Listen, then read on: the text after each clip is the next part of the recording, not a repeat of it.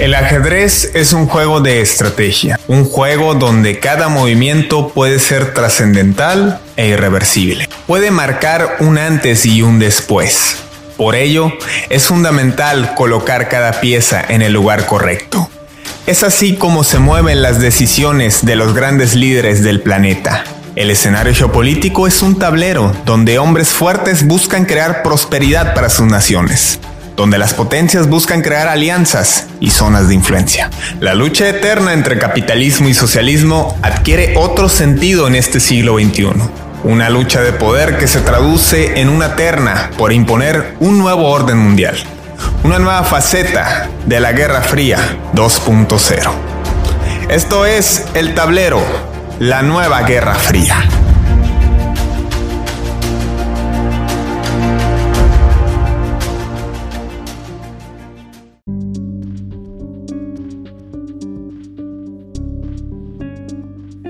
Tal queridos amigos? Bienvenidos a esto que se llama El Tablero, un programa hecho para ustedes con motivo de esta cuarentena para analizar qué está pasando alrededor del mundo, qué tipo de sucesos están ocurriendo, por qué lo de la crisis del petróleo, cómo están reaccionando los gobiernos ante la pandemia. Y bueno, para analizar este y muchos otros temas me estará acompañando en esta primera edición y en las siguientes que estén aquí en el tablero La Nueva Guerra Fría, el analista Armando Arjona. Armando, ¿cómo estás?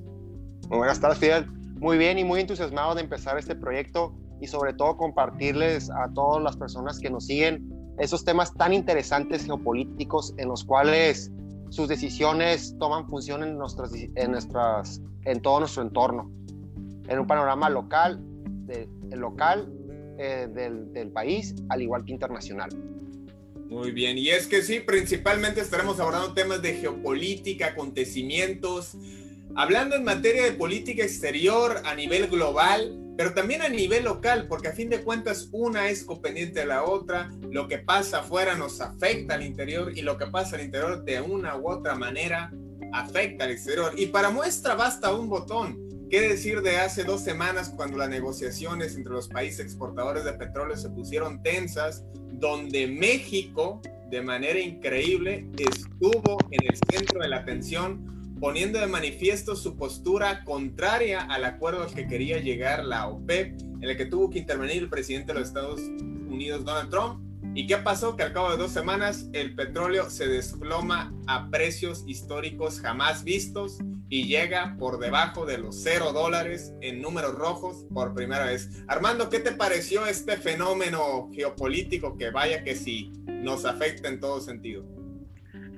Todo empezó con la reunión en la cual fue, fue la, la, reunión por parte de la OPEP, en la cual fue conformada por todos los países exportadores y productores de petróleo, en el cual dentro de esta reunión, después de, una, después de la reunión que duró nueve horas aproximadamente, podemos ver que nuestra secretaria de Energía, Rocío Naúl, tomó un comportamiento un poco fuera de lugar, me atrevo a decir, al momento de, en el momento en el cual estos países integrantes de la OPEP decidieron reducir eh, sus niveles de producción de petróleo.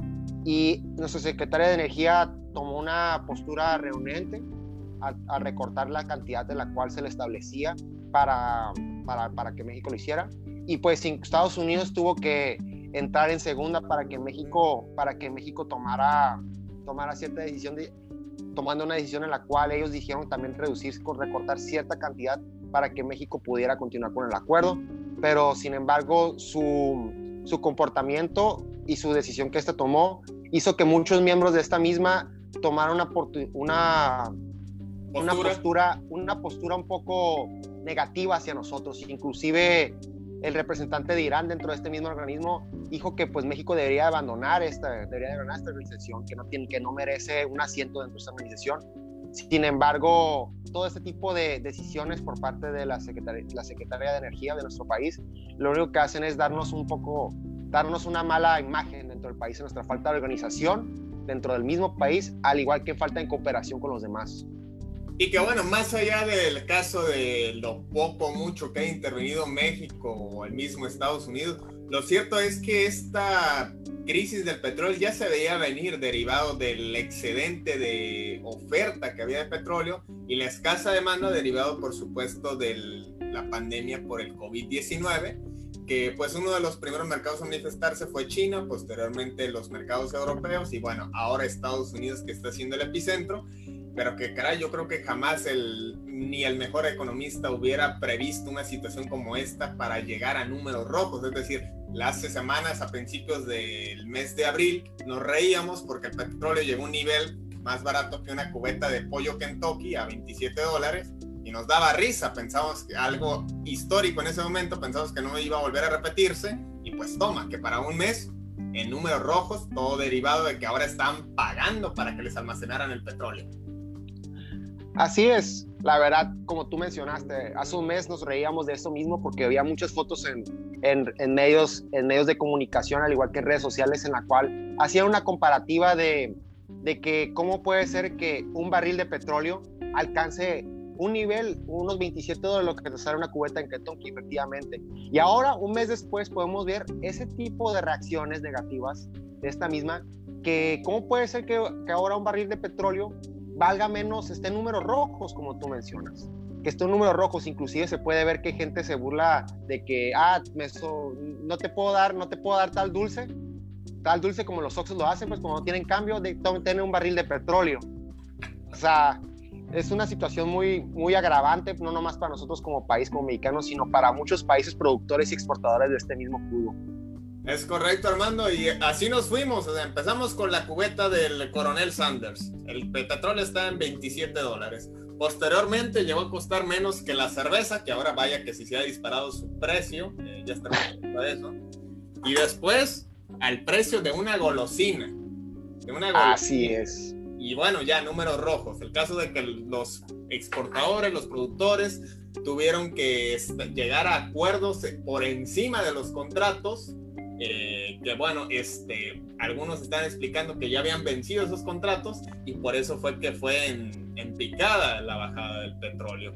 Y que bueno, el lunes pasado amanecimos pues como tal, amanecimos crudos como el mismo petróleo al ver la caída en picada, o sea, fue un espectáculo. Yo me quedé de verdad casi como en un partido de fútbol. O sea, estaba viendo el, perdón, estaba viendo las noticias, me levanto a las 7 de la mañana, veo a las 8, el barril de petróleo a 5 dólares. ¿Qué? Dos horas después, el barril de petróleo a 2 dólares. ¿Qué? Una hora después a 99 centavos, casi ya iba la por mi barril de petróleo y de pronto a las 5 de la tarde está en menos 37 dólares. Una cosa verdaderamente escandalosa. Así es, yo también al momento de percatarme de esas noticias, voy a ver cómo las actualizaciones en mi celular me llegan de, ciertas, de ciertos periódicos, en el cual, como tú mencionas, cada, cada determinado tiempo voy a ver cómo bajaba. Y ya por como último podría ver, podía ver que me llegó una notificación de que un barril de petróleo te salía menos tantos dólares. Yo, ¿qué? creo que hubo un error de redacción por parte de la editorial de tal periódico. Donald Trump eran fake news. Ajá, era fake news, dígame que, obviamente pues ese tipo de información no se lo espera uno, pues y más hablando en temas de hidrocarburos como el petróleo y, más, y, y, lanzadas por medios de, de, tal, de tal magnitud como los cuales, como los cuales pues, lo, yo lo observé. Y pues es, es algo muy preocupante, la verdad, pero todo esto es una problemática a la cual no nomás a nosotros nos ve afectado, sino a mayor parte del mundo y mucho más a Estados Unidos, que su forma de extracción de petróleo es una de las maneras más complicadas de extraerlo y de, y de producirlo.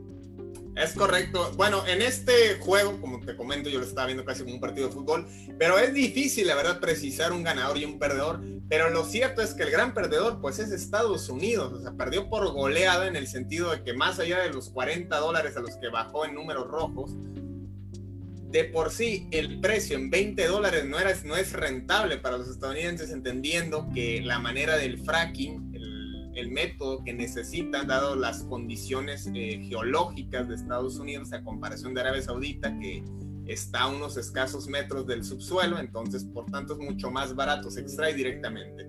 En cambio, en Estados Unidos, para que sea rentable, para la operación de un barril de petróleo, extraerlo cuesta 40 dólares cuesta 30 dólares, por lo que al menos se requiere que estén 40 dólares para que sea esté el mercado estable y que esto sea rentable. West Texas parece irse a la quiebra, están solicitando subsidios, Donald Trump al borde de colapso, ante la crisis sanitaria, primero la salud de los habitantes, pero también tiene que pensar en muchos otros factores económicos y sin duda que el petróleo es algo muy importante en Estados Unidos. Pero mientras tanto, pues tendrá que pensar en cómo hacerle, porque la realidad es que mientras los, los precios se mantengan así y esto no se puede establecer una fecha exacta de cuándo se va a tener la crisis sanitaria, pues el negocio se vuelve tan rentable como el negocio de Homero Simpson con la grasa en el 1908. Ah, eso es muy cierto, la verdad. Pero yo creo que debemos observar los pequeños indicios que otros países productores de petróleo, importadores de petróleo, han tomado sobre este mismo. No solo ver el petróleo como la gran entrada de, flujo económico de su país, como muchos países lo toman, por ejemplo Estados Unidos. Podemos observar que el Reino de Arabia Saudita unos meses atrás decidió compartir, compartir lo que viene siendo las... Em, compartir lo que viene siendo la propiedad de, su empresa, de la empresa más de productora de petróleo, AMCO, dentro de su país. Ya no, no tienen 100% control de esta misma empresa, sino ahora lo están dividiendo con inversionistas extranjeros. ¿Todo esto por qué? Porque, porque este, el Reino de Arabia Saudita sabe que el, el negocio del petróleo es un negocio en el cual no tiene un futuro muy cierto y prefiere el, de los del recursos económicos de los cuales está recibiendo ahorita por el momento, invertirlos en otro, en otro tipo de sectores, por ejemplo, en el sector turismo, sector médico, sector de tecnologías. Y pues obviamente recibir retribuciones económicas grandes por parte de, de su compañía productora, productora y extractora de petróleo, pero compartir el riesgo con, con inversionistas extranjeros. Y pues creo que ese tipo de acciones debería ser compartida por los demás países por parte de la OPEP, que son pues productores de este mismo, de este mismo hidrocarburo, para que en un futuro no caigan las repercusiones tan económicas tan graves en los países en los cuales, en los, como en la situación en la cual estamos, estamos nosotros mexicanos y los demás. Es correcto. Oye, eh, hay algo que me llama la atención. En este caso, eh, comentábamos acerca de ya está el claro perdedor. Y el claro perdedor, pues, es Estados Unidos. Y bueno, Latinoamérica, por supuesto, entre las patas. Pero hay un ganador poco visible. Y es que el gran ganador, pues, es China. Porque China ya está reactivando su economía poco a poco. Es decir, simplemente hay que remitirnos a los informes recientes de calificadoras como Moody's, como Goldman Sachs, como Forbes, que mientras Estados Unidos le pronostican una caída, una contracción económica del 6%, de 8.5% para México, China e India tendrán un alcance de crecimiento del 1%. Y podría significar poco, pero entendiendo que en los demás países se prevé una contracción, pues tiene ventaja. Y tiene ventaja también junto con su socio Rusia, porque en estos países tienen más capacidad de almacenamiento que uno de los países que, de el país que tiene la mayor cantidad de reservas, que en este caso es Venezuela. Y Venezuela, que por motivos ideológicos sabemos que le vende exclusivamente a China y a Rusia, pues bueno, ahora al tener que pagar por almacenarlo, pues alguna negociación llegará con ellos, quizás se lo dejen hasta gratis por llevarse el petróleo, pero al almacenarlo y guardarlo para cuando se retire la, economía de los demás países, particularmente en Europa, pues entonces estamos hablando de un negocio redondo. Te lo compro gratis y ya que se reactive, se lo vendo a Italia, se lo vendo a España y tengo de sobre y me deshago de Sin duda, sin duda podemos observar que al principio del año, a comparación a comparación al año pasado, en, este mes, en estos meses del año pasado, la compra que tenía China sobre el petróleo y sobre su almacenaje ha crecido exponencialmente. Inclusive después de, de, este, de esta pandemia, que pues el primer país afectado fue China. Y podemos observar cómo China, inclusive después de la superación o la superación que la cual está tratando sobre esta pandemia, el cómo ha podido comprar, el cómo podía comprar y almacenar este mismo petróleo. Al igual que cabe mencionar que así como Venezuela unos meses atrás, inclusive unos años atrás, era el país en el cual sí puede haber muchas escaseces, ya sea económicas, así como productos de necesidad básica, pero eso sí, tenían el petróleo más barato del mundo. Y ahora en la actualidad Venezuela es el país que es uno de los países que, si no es el país que tiene el petróleo más caro en venta dentro de, para, para su gente. Así que este es un cambio muy drástico que muchos, que muchos economistas, expertos en la materia, se ponen en duda y no pensaron que iba a suceder, que iba a suceder esto mismo, pues. son cambios muy radicales que hace unos meses posteriores los, los economistas expertos en la materia no habían previsto esto. Muy bien, es correcto. Armando, ¿cómo ves la situación del famoso grifo? Es decir, sabemos que también otro de los grandes ganadores es Arabia Saudita. Arabia Saudita, quien es uno de los cabecillos en la mesa de la OPEP y que básicamente pues tiene que actuar en favor de Estados Unidos. Sin embargo, dada la situación, pues tiene que sacar ventaja y ya tendrán tiempo para hablar el príncipe Mohammed bin Salman seriamente con el secretario de Estado Mike Pompeo. Pero lejos del acuerdo del tipo de relación que tengan, lo cierto es que le ha sabido sacar ventaja al príncipe árabe. Pero por otra parte también hay que resaltar la capacidad que ellos tienen de producción del grifo. Es decir, ellos pueden cerrar y abrir la famosa llave cuando se les antoje y disparar el precio, pero me imagino que ni ellos mismos quizás hasta se excedieron en, en abaratar el precio del petróleo. Actualmente hay demasiados buques en pleno mar almacenando petróleo mientras negocian cómo poder establecer acuerdos para poder almacenarlo en tierra firme. Se calcula que un 60% alrededor del mundo de los contenedores, dado que pues, requiere ciertas con, este, condiciones, no es como que en cualquier cochera, como algunas imágenes este, que rondaron ahí por redes sociales, puedas almacenar barriles, menos en México, que eso es propiedad del Estado, así que, eh, bueno, ya tendremos tiempo para hablar de la propiedad estatal y de la propiedad privada, pero eso es otro tema. El caso es, Arabia Saudita le supo sacar jugo, le supo sacar provecho de grifo. ¿Se presa esto para prácticas de mercado negro? En mi, en mi, en mi opinión, el reino de Arabia Saudita se encuentra en una posición muy privilegiada. Porque como tú mencionaste, esta estrategia del grifo es una estrategia que inclusive había sido utilizada en el pasado. Y yéndome un poco más concreto, me voy a, me voy a ir al sexenio de José López Portillo, en el cual nuestro gobierno quiso reducir los precios del petróleo para entrar a una competitividad internacional. Y, Arabia, y, el, y el reino de Arabia Saudita en ese tiempo para bajar de la jugada, decidió irse a la contra y ponerle a un precio mucho más barato al que a México. Sí, o sea, aumentó la producción. Exactamente, y eso fue lo que causó que y eso fue lo que causó que pues se estabilizara lo que viene siendo nuestro país y pues esa administración pues quedó no dio los resultados que los cuales estaban previstos.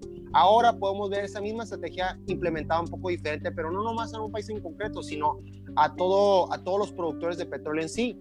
Simplemente el único compartimos el único privilegiado, como en la ocasión pasada, pues es el Reino de Arabia Saudita y los perjudicados no nomás ahora es México, sino los demás países en los cuales se dedican a la producción y exportación de, de este mismo. Pero por lo mismo de esta situación, claro que se presenta situaciones de mano negra y más que... De mercado negro, ¿no? ¿Qué, ¿Qué, pasó con que mano? Mercado negro, exactamente. y más es que esos países se encuentran. políticamente correcto, luego nos dan de baja aquí la transmisión, pero bueno, continúa. Luego nos los tumba el gobierno federal. Sí, sí, sí. Mark Zuckerberg. Sí. No, pero sí, ahora podemos observar que, pues, obviamente con este tipo de flujo de, de petróleo y pues por su falta de regularización, por así decirlo, claro que sí puede haber intereses ocultos de por medio, pues, y más en negociaciones de esos países de, Medio Oriente con otros países en los cuales requieran de este, de este mismo de, de este mismos precios los cuales brincaría el, el mercado negro. Muy bien. Por otra parte, también habría que resaltar un dato muy particular y es que pues podemos pensar en un panorama donde los propios gobiernos establezcan políticas de mercado negro. Pero lo cierto es que Estados Unidos actualmente pues se encuentra en una posición muy, muy este, desfavorable en este sentido. Me atrevería a decir que el propio presidente pues se encuentra algo así como Charlie Brown sin Snoopy, sumamente triste. Pero mientras eso sucede, pues habrá que ver cómo llegan a un acuerdo los distintos países. Ya se, se, tuvieron que reunir tres veces para establecer un acuerdo LOPEP y vimos que el acuerdo no dio resultados. No sabemos hasta cuándo va a detenerse la economía y la actividad en muchos países derivado del coronavirus. Entonces, no sé qué escenario prevés, Armando, en estos próximos seis meses que, siendo alentadores y bondadosos, es cuando se prevé que pueda reactivarse la economía estadounidense. Aquí hay dos factores muy importantes, los cuales debemos de tomar en cuenta. El primero es de que en situaciones en las cuales nos encontramos nosotros como, como, como ciudadanos de México, al igual que, cualquier, como cualquier economía internacional, como estamos, nos encontramos en medio, de una, en medio de una pandemia internacional, los mercados son muy volátiles. ¿A qué me refiero con esto? Son muy inestables, pues. Y por esto mismo no se puede llevar con una cierta exactitud qué es lo que va a pasar en sí. Y pues que la OPEP, después de ya tres reuniones, no haya llegado a un acuerdo conjunto para poder sobrellevar esta situación, pues deja mucho de qué decir sobre esta situación.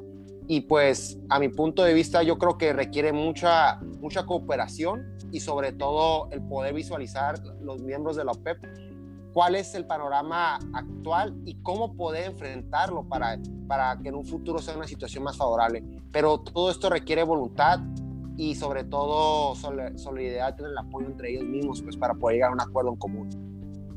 Muy bien.